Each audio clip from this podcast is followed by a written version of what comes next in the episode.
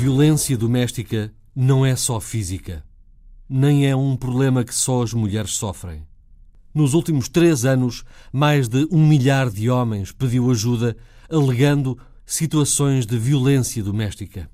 Entre 2013 e 2015, naquele que é o último período com dados conhecidos, subiu quase 15% o número de denúncias de homens adultos vítimas desse tipo de violência. A tendência é para que os números de ajuda continuem a aumentar. Mas há ainda muitos casos na penumbra do silêncio, da vergonha e do preconceito. Os homens têm dificuldades em assumir o papel de vítimas. A Antena 1 foi ao encontro de um indivíduo que, aos 37 anos, procura recuperar a autoestima destruída num ambiente de violência doméstica em que diz ter sido ele a vítima. Porque Armando quer manter o anonimato, são fictícios os nomes nesta família que o repórter Mário Antunes, com a ajuda do sonoplasta Paulo Povas, nos dá a conhecer na grande reportagem Vergonha e Preconceito.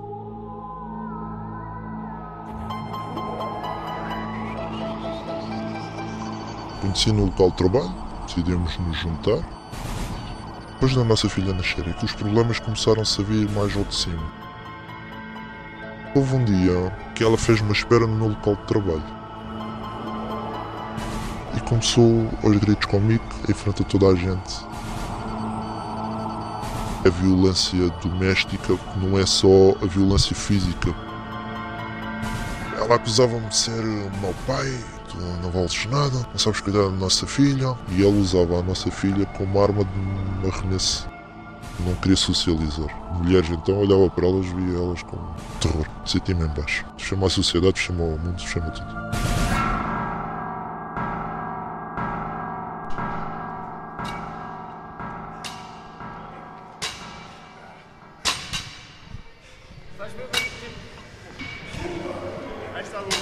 O meu ginásio representa um local, além de manter a minha forma física, né?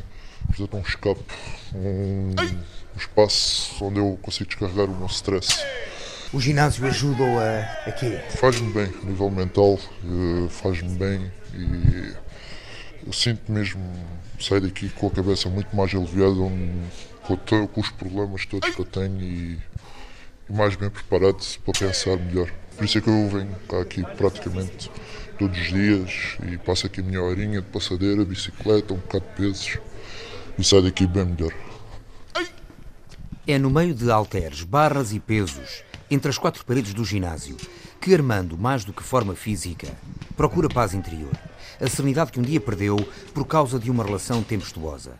Aos 37 anos, procura recuperar a autoestima destruída num ambiente de violência doméstica em que diz ter sido ele a vítima. Saímos do ginásio e caminhamos rua acima, devagar, pelo meio de trânsito típico de final de tarde de regresso a casa.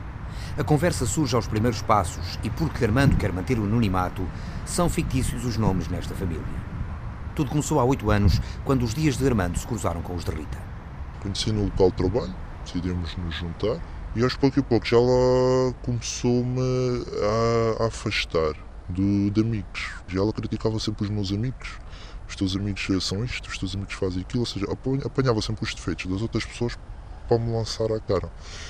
E aos pouco e pouco comecei-me a afastar das pessoas, inclusive comecei-me a afastar da minha família. E convencido de que as outras pessoas é que estavam mal e que ela tinha razão e eu para não querer arranjar problemas aos poucos poucos fui-me afastando e fui-me ficando mais colado a ela. Até que chegou uma altura em que a coisa cada vez era mais manipulativa e ela depois já deixava de ser os outros, porque já não via outros, porque praticamente eu já não tinha mais amigos, e começou-se a virar para mim.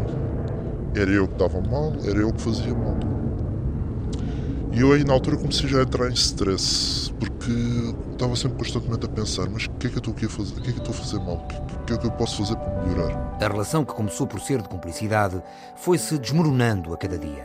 Nessa altura, fosse pela chantagem emocional movida pela ex-companheira, fosse motivado pelo ímpeto de lhe agradar, já tinha abandonado os amigos e gradualmente afastado da própria família. Cada vez mais longe dos que lhe eram próximos. Vivia entre quatro paredes, o que diz ser um ambiente de constantes pressões, injúrias, desespero, angústia e tristeza, sem nunca perceber porquê. E nem mesmo o nascimento de uma filha, a Leonor, mudou o rumo da história. Depois da nossa filha nascer, é que a pressão começou-se, os problemas começaram-se a vir mais ao de cima. Depois, ao fim de seis meses da, da menina nascer, ela começou a querer trabalhar. E a gente andávamos encontrados, ou seja, eu quando trabalhava, ela estava com a nossa filha. Ela quando ia trabalhar, eu estava com a nossa filha. A gente andávamos encontrados. Ela começou a assumir que eu tinha um caso extraconjugal. Mesmo que fosse a minha vontade de ter um caso extraconjugal, não havia tempo para isso. Eu não me sentia bem comigo próprio. E dizem que uma relação é para facilitar eh, a vida a dois e não para dificultar. E eu estava a sentir cada vez mais difícil para mim. Mas ia aguentando, ia aguentando porque acreditava que a relação pudesse continuar e além de termos a nossa filha em comum. Acreditava nisso e ia aguentando. E ela houve um dia que ela fez uma espera no meu local de trabalho. Pensava ela que eu tinha um caso com alguém no meu local de trabalho. E começou aos gritos comigo a acusar-me de traição. Eu sempre calado e ela sempre a levantar a voz, porque de certa maneira ela estava-me a envergonhar no local de trabalho em frente a toda a gente ela começou cada vez mais exaltada até que me bateu. E foi-se embora. Passado no dia a seguir, na nossa casa onde a gente morávamos, ela começou a fazer pressão a dizer assim: quando é que tu vais embora daqui? Vai-te embora daqui? Isto não dá, vai-te embora daqui? Quando é que vais-te embora daqui? Quando é que vais-te embora daqui? E eu disse: epá, eu não vou embora daqui, então vou morar para onde? Naquele momento ela começa a chorar, pega na miúda, vai para a rua, uh, chama a GNR e acusa-me de violência doméstica que lhe bati. O caso, na altura, depois foi entregue à PAV, foi entregue também à CPCJ por causa da, da nossa filha em comum. E eu, passado um mês, saí do local onde a gente morávamos. É, neste preciso momento, o Ministério Público começou a, ver a, a fazer as averiguações de prova e eles chegaram à conclusão que não havia casos de violência doméstica que se houvesse era da parte dela. Porquê? Porque ela também mentiu porque no local de trabalho aquilo ficou gravado com a videovigilância, ficou tudo gravado. É, o caso foi arquivado. Humilhado à frente de amigos, familiares e colegas de trabalho, Armando chegou a um beco sem saída. Nesse dia, decidiu sair de casa. Durante anos não teve coragem para pedir ajuda e só depois da separação partilhou o que estava a acontecer. E sou amigo do Armando já lá vão 15 anos. O dia está cinzento cá fora, cinzento e frio, mas era uma velha praça que marcamos o encontro com Luís, as palavras do amigo de infância juntam-se às de Armando para conseguir explicar como tudo foi acontecendo. Para começar, tenho que dizer que o Armando, uh, no início, era uma pessoa realmente extrovertida, muito dada aos amigos. Nós convivíamos vários momentos juntos, família, amigos. Ele era metade, ia à minha casa, eu ia à casa dele. Uh, a partir do certo momento em que ele realmente assumiu uma relação, ele foi praticamente uh, obrigado uh, e impedido de ver quaisquer amigos. Não podíamos beber café, uh, não podíamos jantar fora sem que ela estivesse presente. E caso estivesse presente, o que é que aconteceria? Ela punha em causa uh, todo e qualquer contactos anteriores a ela. Ou seja, eram preferidas palavras e eram feitas ações de modo a evitar que pensasse que essa amizade tinha futuro uh, ao impossibilitar ele de qualquer contacto, ele também via-se restringido a uma só pessoa. Isso significava que ele ou tinha ela ou não tinha ninguém. Do pouco contacto que tinha na altura, ele era uma pessoa alegre ou era uma pessoa, pelo contrário, deprimida? Não, naquele momento já estava completamente deprimido. Ele pedia imensas desculpas por não conseguir falar comigo sobre tudo o que gostaria. Uh, eu primeiro nunca poderia ir falar comigo sem ela estar presente, para começar.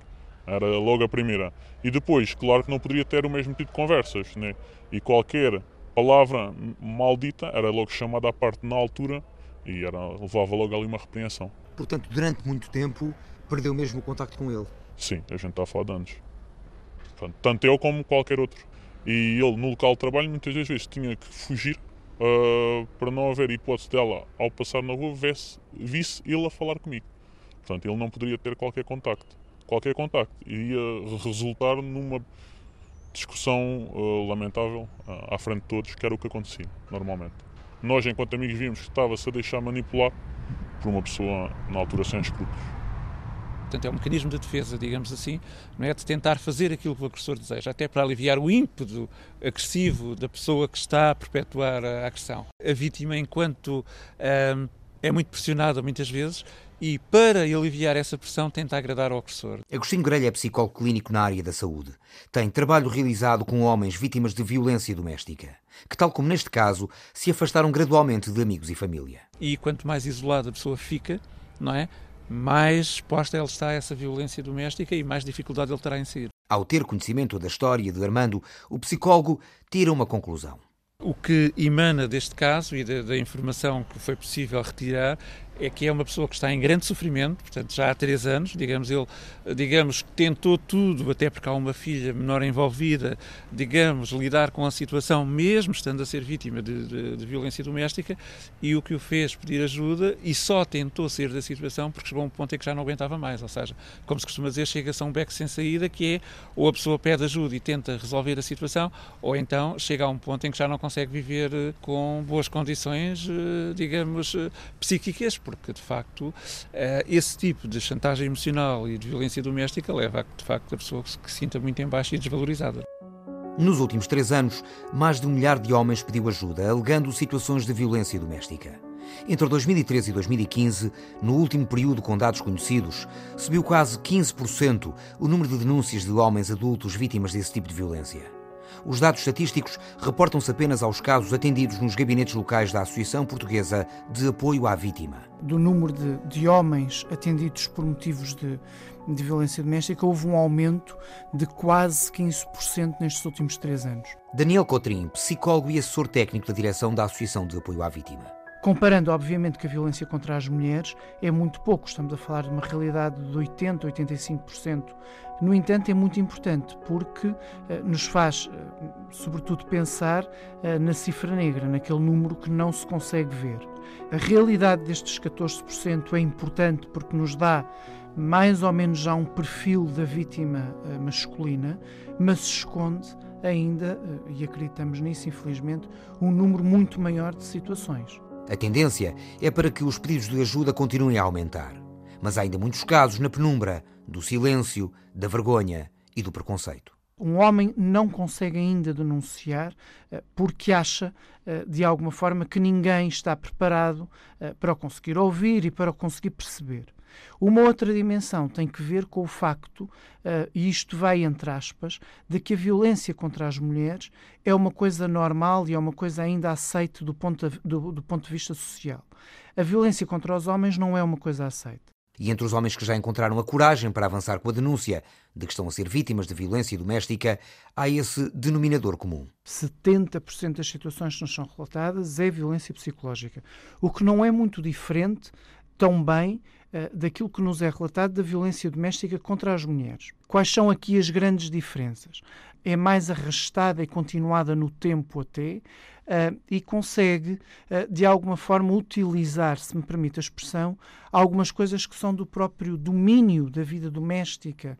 Por exemplo, homens uh, que se queixam durante anos de terem sido vítimas de ameaças de envenenamento. Depois, por outro lado, a própria instrumentalização, às vezes, dos próprios filhos. Isto é, estamos a falar, às vezes, de homens que estão desempregados e que passam a assumir e bem a vida doméstica, a organização doméstica da própria casa, e quando são incapazes ou quando algo falha, estes, estas mulheres aproveitam os filhos exatamente para denegrir a imagem dos pais.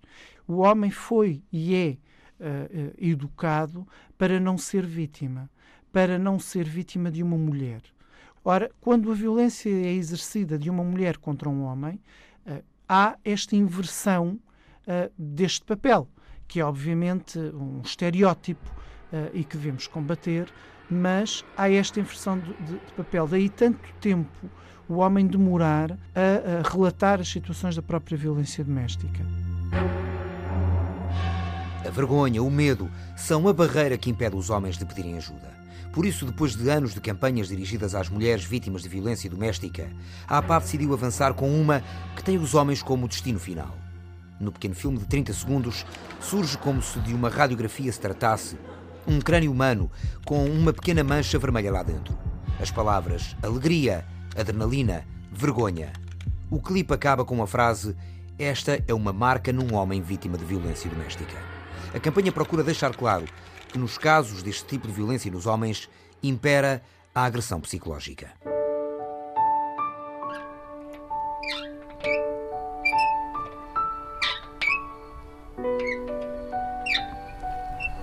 Queres que o pai empurre? Sim. Segura-te bem, ó. Não largues os chaves, viste? Vá, vai. Mais alto. Mais alto. Segura-te bem. Força. Vai. Bora para o escorrega.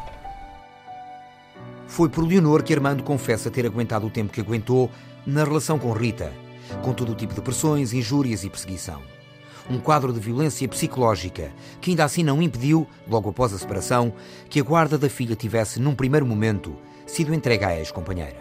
Quando entrei, o juiz só me perguntou o que é que o senhor pretende com isto. E eu disse que eu pretendo é a guarda partilhada. Porque já tinha ouvido falar que era o melhor para o nosso caso. E o juiz, a primeira coisa que ele me disse logo: Não, não concordo nada com isso. A menina é muito pequena, não concordo com a guarda partilhada nesses casos. É a guarda exclusiva. Após esta decisão do tribunal e durante meses, Armando diz ter vivido um enorme pesadelo. Nos dias em que lhe era permitido estar com a filha, um atraso de alguns minutos na entrega à mãe era garantia de uma queixa às autoridades. Eu, se não entregasse a criança às 19 horas sábado, apanhava a minha ex-companheira na GNR a fazer queixa de mim porque não entreguei a criança a horas. Isso aconteceu? Aconteceu várias vezes. Estamos a falar de atrasos de 15 minutos, 20 minutos. Uma pessoa pode se atrasar por estar no trânsito porque vai à praia com a criança e a praia está boa. Eu chegava inclusive a avisar, olha, vou, não vou conseguir chegar a horas, vou-me atrasar. Quando chegava lá ao local, a mãe não estava no local, na residência, já estava na GNR. Armando confessa ter ouvido tudo aquilo que um progenitor jamais suportaria ouvir. Ela acusava-me de ser o meu pai, passas de um cabrão, tu não vales nada, uma mãe como eu nunca se vai conseguir encontrar, não sabes cuidar da nossa filha e não tens capacidades para estar com ela. E ela começou a decidir o quando é que eu podia ficar com a nossa filha. Perante estes casos, quando é que decidiu voltar a tribunal? Depois, mais tarde, um agente da GNR me aconselhou a ir uh, ao, diretamente ao Tribunal de Família e foi isso precisamente que eu fiz. Fui ao Tribunal, entreguei o requerimento e logo no próprio dia fui à CPCJ. Minha surpresa, meu espanto, quando eu chego à CPCJ, a doutora pega no nosso caso, que já estava lá mencionado, e diz-me: Olha, realmente o senhor tem aqui várias queixas da mãe de maus tratos, de nódoas negras, de arranhões e tenho aqui várias denúncias e eu fiquei assim parvo. Quando estão filhos envolvidos, muitas vezes há uma ameaça de, de, retirada dos filhos, e como sabemos, em termos dos tribunais, ainda muitas vezes a guarda, digamos, parental é atribuída à mãe em geral, não é? Em que o pai só poderá ver o seu filho ou a sua filha mais ao fim de semana e muitas vezes quinzenalmente, e isso por vezes é usada como arma de arremesso, precisamente para que os homens não reajam e não peçam ajuda. A lei portuguesa é possivelmente, na teoria, não é, uma das melhores leis da Europa para defender as vítimas, tanto homens como mulheres, assim como a regulação das responsabilidades parentais. Agora, ainda existe um vício de atribuição numa situação de violência doméstica imediatamente à mãe, mesmo quando muitas circunstâncias indicam que, uh, do ponto de vista do crime, do ponto de vista do crime, a criança deveria de ser entregue ao pai. Por isso, muitas vezes temos algumas bizarrias nas atribuições das, das responsabilidades parentais, como é o caso, em que muitas vezes é a própria agressora, aquela que manipulou, que instrumentalizou um, os filhos numa situação destas, e é-lhes entregue a elas a custódia, a responsabilidade parental. Nesses meses depois de consumada a separação física, Armando tentava limitar todo o tipo de contacto com Rita, à recolha e entrega da pequenina Leonor. Foi numa dessas ocasiões que, ao sentir-se chantageado, decidiu finalmente pedir ajuda. Fui buscar a nossa filha ao local de trabalho dela, pedido pelos documentos, cartão de cidadão neste caso. O cartão de cidadão estava lá em cima de um balcão. Eu agarrei, quando ela agarra, ela tenta-me tirar o cartão à força para não levar o cartão de lá. Logo de seguida começa a, a mencionar: vais dizer que me vais bater, vais dizer que estás-me a agredir. Quando me percebo que ela está a gravar aquilo, eu venho-me embora. Tento vir embora. Ela agarra-me no braço e disse: Estás a dizer que estás-me a, estás a, dizer que estás a bater? E eu disse: Pá, deixa-me. Quando, ela, quando digo deixa-me, elas dão-me um estalo na cara com o telefone na mão. E pronto, com a nossa filha Lope, eu, esse logo a seguir ela sai do local de trabalho e vai apresentar queixa. Ele tentou-me bater, partiu o telefone, chama a GNR. Eu venho-me embora com a nossa filha, pois ela ficou num estado chocado. E, foi na, e é na altura que eu decidi apresentar a queixa à PAF. E eles viram o caso, há ali realmente violência doméstica, e encaminharam para o Ministério Público. Ligou para a linha de apoio à vítima. A sua chamada irá ser encaminhada para um técnico de apoio à vítima. Por favor, aguarde.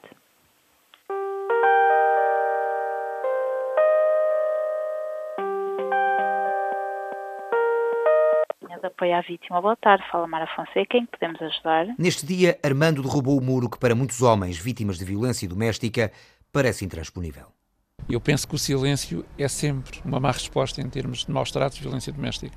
E isso depois pode levar a situações muito graves, não é? como as agressões que levam a, digamos, a lesões físicas graves ou, por vezes, até à morte, o que deve ser sempre evitado. E porquê é que o homem pura e simplesmente não abandona a relação, não abandona o local da agressão. Até nesse aspecto, as pessoas que são vítimas de maus tratos ou de agressões muitas vezes desenvolvem elas próprias uma sintomatologia de dependência dessa, dessa situação e têm muita dificuldade até em desligar emocionalmente dessa vítima. As razões que levam estes, estes homens a ficar na relação uh, são em tudo similares às razões que levam as mulheres a ficar na relação.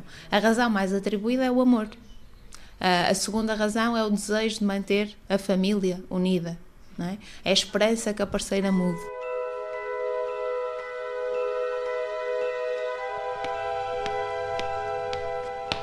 Andréia Machado é psicóloga, perita forense e investigadora na Universidade do Minho. É lá que a encontramos, num dos gabinetes do Centro de Investigação em Psicologia. André é das poucas pessoas em Portugal com um trabalho académico e científico publicado na área da violência doméstica masculina. É um projeto de doutoramento que teve início há quatro anos.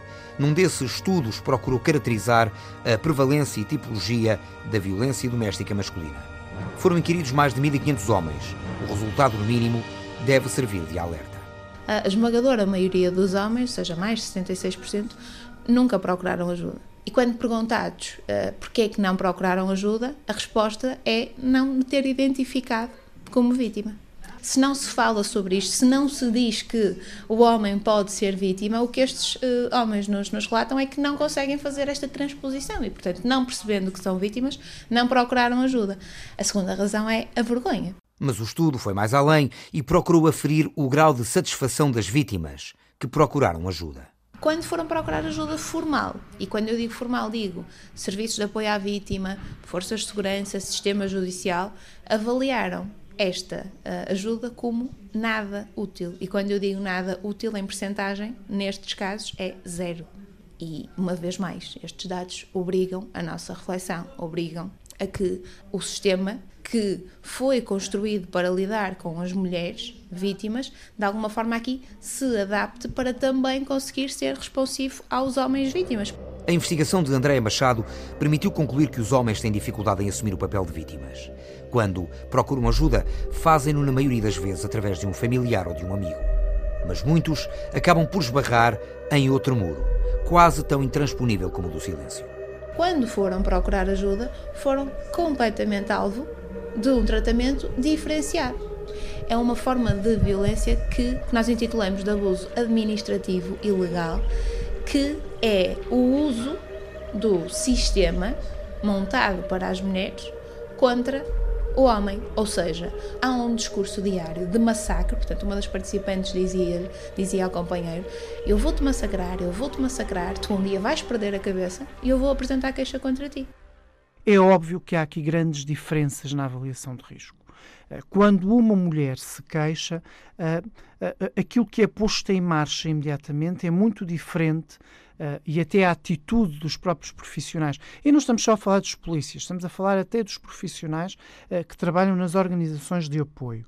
Uh, a primeira grande atitude, se for uma mulher, é prestar todas as formas de apoio possíveis e que estejam à mão para poder apoiar esta, esta pessoa. Relativamente aos homens, ainda há alguma descrença. Nós temos campanhas de prevenção focadas nas mulheres. Nós temos divulgação de serviços focados nas mulheres.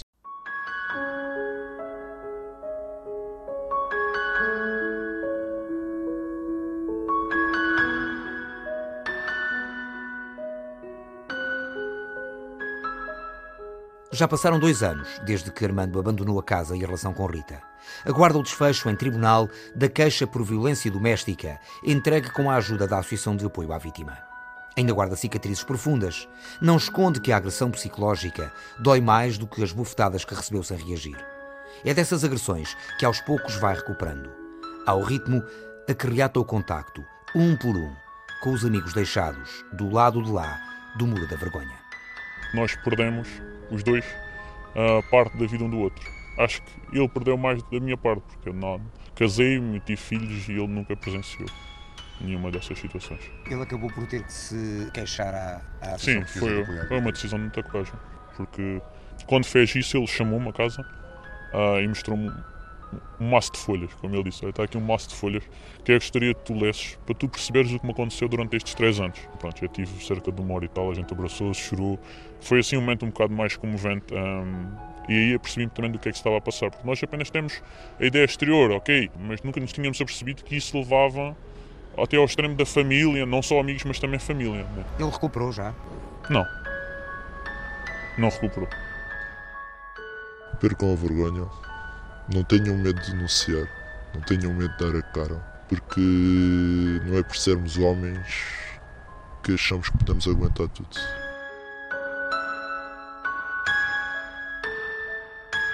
Podemos aguentar fisicamente, mas psicologicamente deixamos de ser nós próprios.